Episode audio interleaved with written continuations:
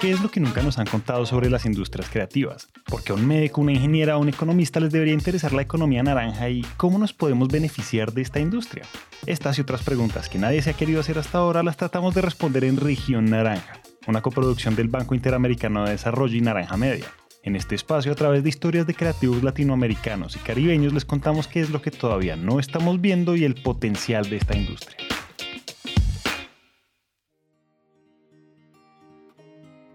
Todo ese amor que ella le ponía a la ropa y verle después a mi abuela transformada en escena, para mí era algo que me, que me volaba la cabeza. Y yo decía, yo, quiero hacer esto. Y ese pequeño detalle que de repente cosí una flor en el vestuario de mi abuela y después ver eso en el escenario como que yo aporté algo para mí era algo mágico.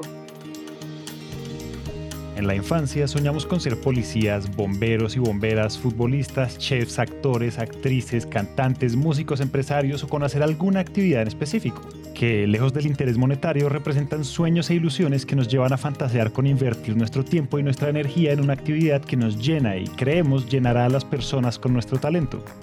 Por diversas razones, esas ideas se desvanecen en el tiempo y quienes querían ser artistas fueron contadores y quienes querían ser abogados terminaron recetando medicamentos. No podemos negar que uno de los motivos por los que pasa eso en Latinoamérica es la falta de acceso a oportunidades de formación, pero también por la urgencia de estudiar carreras que tradicionalmente tienen mayor estabilidad laboral, sin conocer el potencial de las industrias creativas. Además, en la industria audiovisual es común que existan estereotipos sobre las personas que trabajan allí o la ausencia de oportunidades. Estereotipos que ignoran hechos como los 1.6 millones de empleos directos e indirectos que generó el sector audiovisual solo en el 2019. En este episodio de Región Naranja hablamos detrás de cámaras del talento humano, una historia que nos muestra que el mundo audiovisual está lleno de oportunidades creadas por sus mismos protagonistas, con habilidades que no siempre tenemos en el radar.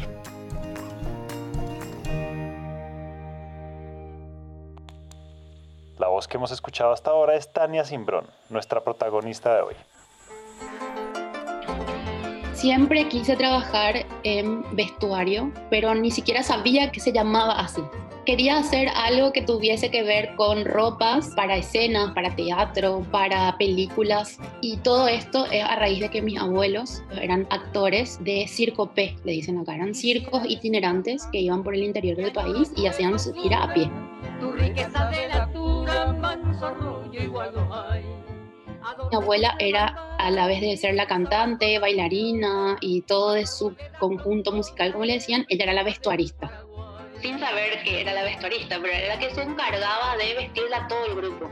Y era una mujer súper creativa. Ella, dentro de sus recursos escasos, ella siempre estaba impecable, siempre bien vestida, empolvada. Eh, le encantaba jugar con los colores. Ella cosía y bordaba muy bien. Y cada vez que ella abría un baúl, porque tenía su, su vestuario en un baúl, para mí eso era magia.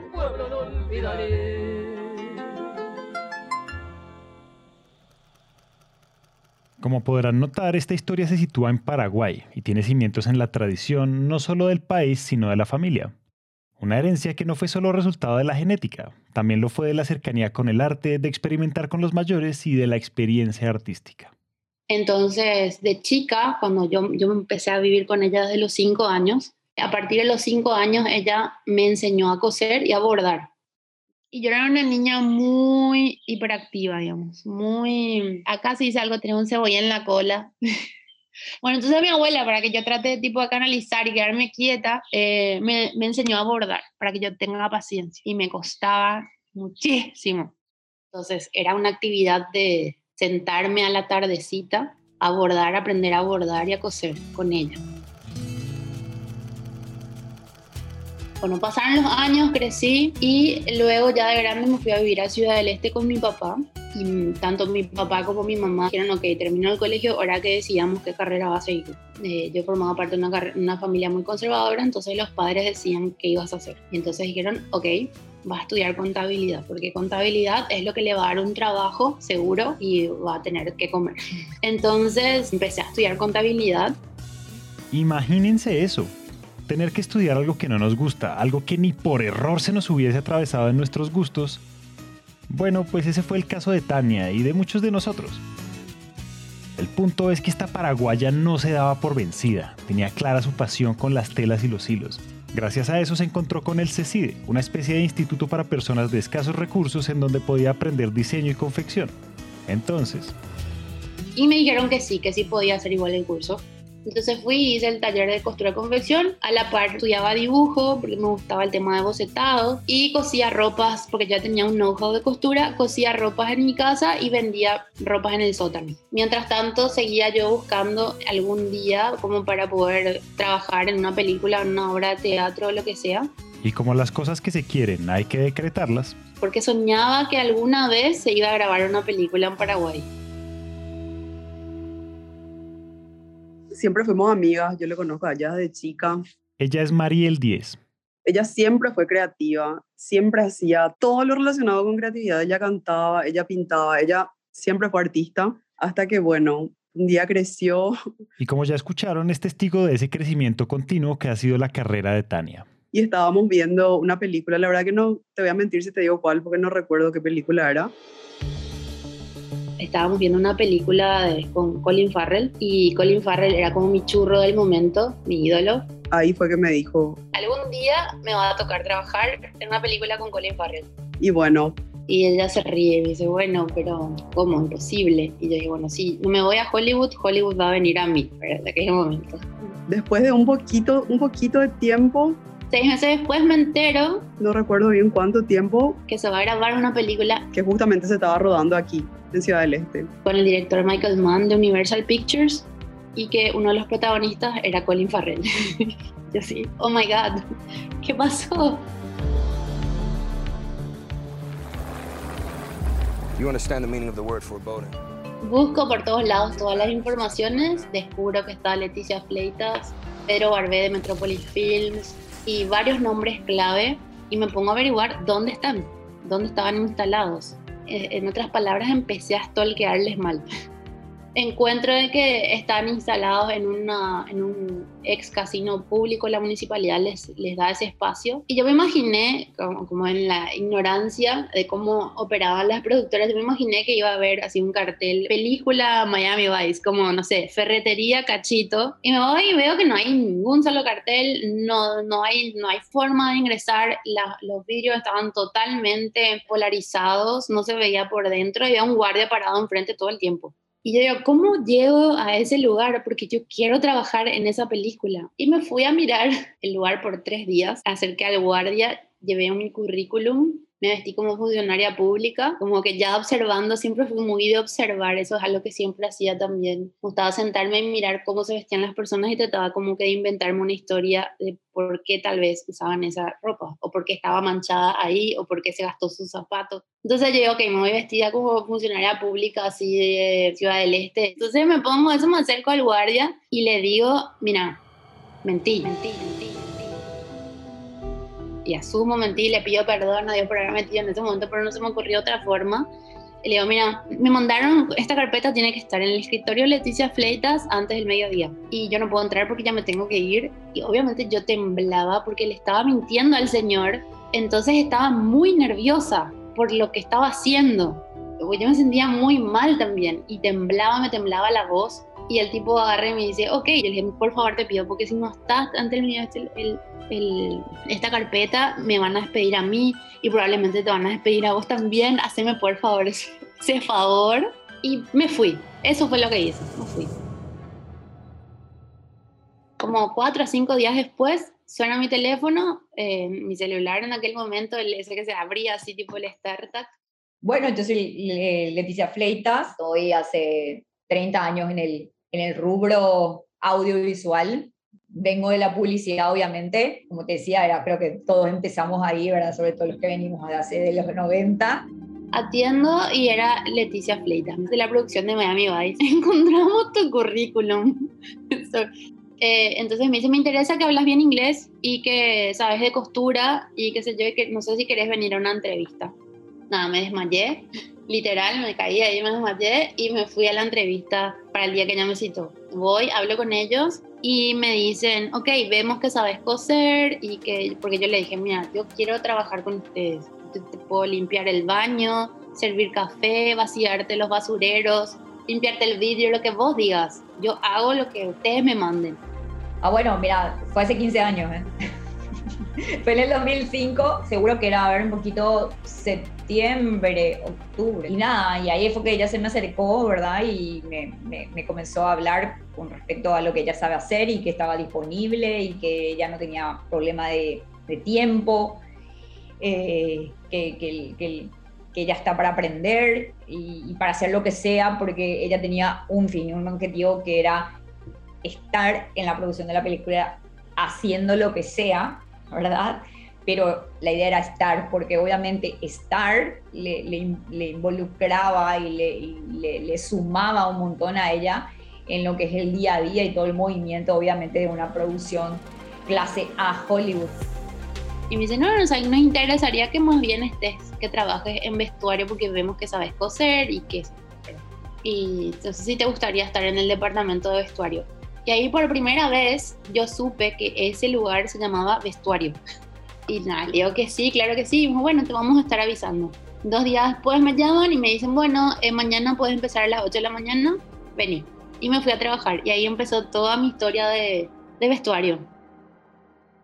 Sucedió que Colin Farrell no se fue a grabar a Ciudad del Este, entonces mi amiga siempre me dice, ah, al final no vino Colin Farrell a Ciudad del Este, nos va a conocer. Entonces volví a mi costura de siempre, mientras que estaba cosiendo me llamó Pamela Jekyll, que era la, la, como la directora de producción de Unit Manager acá de la zona de Paraguay, y me dice, Tania, ¿qué haces? Estoy cosiendo. Me dice, cortame eso, suspende lo que estás haciendo, anda, prepara tu maleta, te queremos llevar con nosotros. Y me llevaron, me fui con ellos.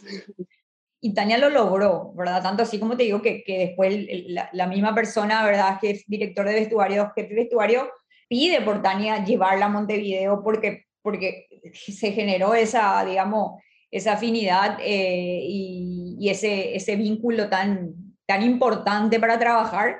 Yo creo que para el equipo sí fue, fue un hallazgo muy interesante en ese entonces y Tania se puso todo de ella realmente eh, y eso se vio en el día a día y en el resultado, ¿verdad? Pero su habilidad del idioma, yo creo que fue sí, indispensable. Ese balance era muy importante, o sea, las habilidades, el recurso, las ganas, el interés, más el idioma. Y era local, o sea, sí, fue algo realmente que le vino como anillo al dedo, como se dice, al team de vestuario de Miami Vice en aquel 2005. Y eso sí, ese famoso dar lo mejor de vos, eso siempre estuvo en mi mente, pero no es ni el 110% más, el un millón por ciento más yo trataba de hacer siempre, como que eso, eso es como que hasta ahora, porque algo que también me dejó siempre mi abuela en mente, que tu trabajo siempre tiene que ser impecable, impecable para que te vuelvan a llamar y te vuelvan a llamar y te vuelvan a llamar. Y ser buen compañero, como que eso siempre estuvo en mi mente. Eso que hizo a Tania tan especial, que unos llaman pasión y que otros llaman compromiso, en el mercado se denominan como soft skills o habilidades blandas y son las más necesitadas en todos los trabajos del futuro, especialmente en los sets de grabación. Personas capaces de trabajar en equipo liderar proyectos, habilidades que difícilmente un robot puede aprender como la comunicación asertiva, el servicio al cliente, adaptabilidad, saber priorizar y manejar tareas múltiples, el deseo de aprender y estar a la vanguardia, atender al detalle, la capacidad de analizar y la de resolver problemas, entre otras habilidades socioemocionales que hacen progresar los flujos de trabajo entre humanos son las necesidades de las producciones del futuro que se graban en el presente. Cuando yo arranqué, también era así, tipo, eh, quiero hacer lo que sea, eh, como sea, que quiero saber cómo es producir. Eh, yo, pídame lo que quieran, ¿verdad? No tengo horario, no tengo día y, y, sos joven y te entregas, ¿verdad? Y, y se nota esa energía, se nota eso definitivamente eh, de la otra persona, porque si, si no es entusiasmo, no, no te va a luego a decir o dirigir de esa forma tan entusiasmada, o sea, no va a ser tan buena, buena actriz o buen actor, ¿verdad? Para conseguirlo de la nada y entrar, no, tiene que haber un interés realmente genuino y visceral. Y eso se sintió con Tania. Y yo también me sentí un poco identificada con ella porque, porque más o menos así también como, como fueron mis inicios, ¿verdad? Y así fue que entonces les logré convencer a mis padres de que yo quería trabajar en vestuario y que esa era mi carrera y que quería salir de contabilidad. Yo estaba estudiando ya, estaba el tercer año de contabilidad cuando empecé a trabajar en Miami Vice. Entonces dejé la universidad eh, de contables, la facultad de contables, y me fui a estudiar a Buenos Aires. Porque en Paraguay no existía ni siquiera la carrera de indumentaria en aquel momento. Ahora sí ya existe la carrera de indumentaria y artes escénicas, pero todo está como más enfocado en indumentaria, no tanto en vestuario. Y en Buenos Aires sí. Entonces me fui a la Universidad de Palermo y ahí estudié la carrera de, vestuario y eh, trabajaba a la par estaba en un call center de madrugada. Por la mañana iba a la universidad y por la tarde hacía, por la tarde hacía pasantía en el Teatro San Martín. Gracias a ese primer acercamiento, Tania tuvo la oportunidad de direccionar su vida en el mundo del arte. Aquí ha hecho carrera, creó industria y conoció a su esposo con quien tuvo tres niñas y un niño. Una oportunidad única que se ha ampliado con el tiempo de la que ella es consciente. Los que reciben muchas bendiciones tienen que devolver también eso y gracias a Dios tuve privilegio de ir a estudiar afuera, pero acá en Paraguay hay mucha gente que tiene el talento pero que no puede ir afuera. Y entonces mi esposo también pensaba mucho así y empezamos a hacer talleres de formación en, profesión, en profesiones que no son así como hablábamos antes, dirección, producción, que son como los más conocidos, dirección de fotografía. Entonces él desde su lugar de dirección de arte, yo de vestuario, empezamos a hablar con otros compañeros para hablar un poco más, por ejemplo, de guion, y se armó algo así como sin querer queriendo, nuestra oficina eh, Cinelandia se convirtió en algo así como un coworking audiovisual. Y todos los amigos que estaban ahí, que eran coworkers, dictaban también sus cursos, sus talleres. Marcelo Tolces en guion, Eduardo Subeldía también en guion, eh, Diego de Garay en fotografía, pero también eh, talleres para técnicos, eh, nada, yo en vestuario, eh, Osvaldo Arte, y así, sucesivamente, Sonido, José Bogado, varios compañeros como que estábamos en ese, en ese bloque. Y después eso empezó a derivar a llamarle amigos y compañeros que íbamos conociendo, pero en la TAM. Sin embargo, en gran parte de Latinoamérica, debido a la inequidad en el acceso a los programas de educación superior y la baja calidad en los mismos, sin mencionar su desconexión con el mundo laboral, Sumado a los problemas económicos de la región derivados principalmente de la pandemia, muchos jóvenes eventualmente enfrentan retos para capacitarse e ingresar a esta industria. El de hoy es un panorama muy distinto al que les tocó a Tania y Leticia, pero se hace urgente que los miembros de la industria velen por la formalización de la misma para que los futuros profesionales del audiovisual puedan estar a la altura de las necesidades del mercado del mañana. Lo que nosotros estamos haciendo hoy día mucho es conectarnos, trabajar con otras productoras y demás e ir aprendiendo y también una nueva generación que sí tuvo la posibilidad, sigue teniendo y creo que se va a ir sumando y sobre todo a hoy donde las posibilidades de, capacitarse están como más a mano a nivel online, eh, digital, virtual. Eh, entonces es como que ah, es como más, más rápido va a ir creciendo y lo estamos sintiendo. Eh, no, no significa que, que sí hay, hay, que seguir capacitándose, pero también hay que, hay que trabajar, porque también yo me voy, me voy, me capacito no sé dónde, ¿verdad? Me voy a Los Ángeles, me voy a New York, me voy a, a, a, Buenos Aires, ¿verdad? Que está más cerca, etcétera, etcétera.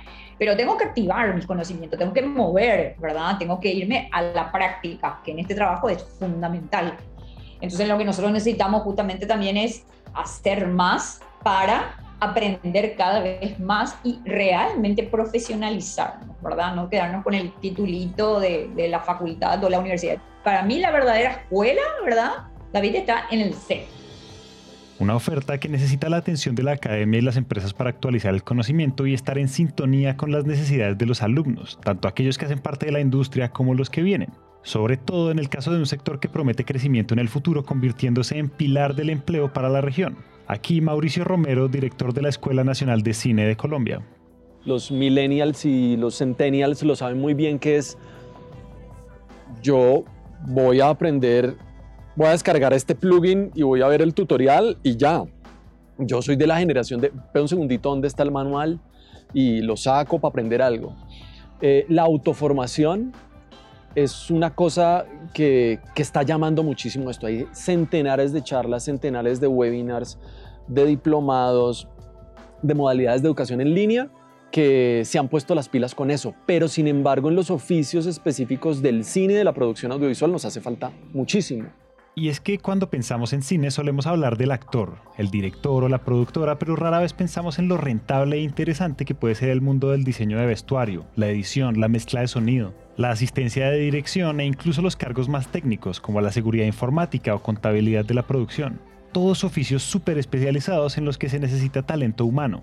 Un llamado a las familias que también hace Mauricio para que cambien la forma de pensar. Y a las, a las familias que dicen, ah, es que tienes que hacer una carrera de cinco años para que yo te deje trabajar en eso que se llama así. Cuando puedes hacer tres cursos de tres meses, un conservatorio de dos años, ¿sí? Y, salir a trabajar al mundo laboral y al mismo tiempo que vas trabajando, ir estudiando y ir especializándote. Creo que el ritmo cambió, ahorita más que títulos se necesitan son competencias laborales eh, y competencias blandas en el caso específico de las industrias culturales y creativas hay que recordar que promete inversiones. Su expansión empieza por visibilizar el valor social y económico que esas carreras tienen para jóvenes y sus familias. E igual es imprescindible visibilizar esos oficios para que los jóvenes sepan que existen, que tienen alta demanda y recorrido laboral y los elijan cuando decidan sus trayectorias de formación. Además de este trabajo de cambio cultural y del mindset, hay que desarrollar una oferta concreta y efectiva de los servicios de educación, para gobiernos y stakeholders es importante apoyar programas que contribuyan a resolver estos problemas de empleabilidad y formación en los jóvenes. La industria del audiovisual es parte de una apuesta por un desarrollo inteligente y las habilidades que requiere también lo son. No se puede innovar, desarrollar nuevas industrias y competir en la economía global cuando más de la mitad de la población no ha terminado la educación secundaria. Las políticas y acciones conjuntas del sector público y privado tienen que enfocarse no solo en los jóvenes que ya forman parte de la fuerza laboral, sino en aquellos que van a llegar. Este episodio está basado en la publicación Detrás de cámaras, creatividad e inversión para América Latina y el Caribe, aprendizajes de una conversación con voces claves del sector audiovisual del Banco Interamericano de Desarrollo en alianza con Netflix, la cual pueden encontrar en la página del BID buscando Detrás de cámaras. Gracias a todos por escuchar. Esperamos que hayan aprendido algo nuevo sobre todas esas cosas que están pasando entre nosotros. Y si piensan que nuestras industrias creativas necesitan más visibilidad, compartan este show y hagamos que este mensaje llegue a todas partes. A Tania Simbrón, Leticia Fleitas y Mauricio Romero les damos las gracias por compartir su experiencia y su conocimiento.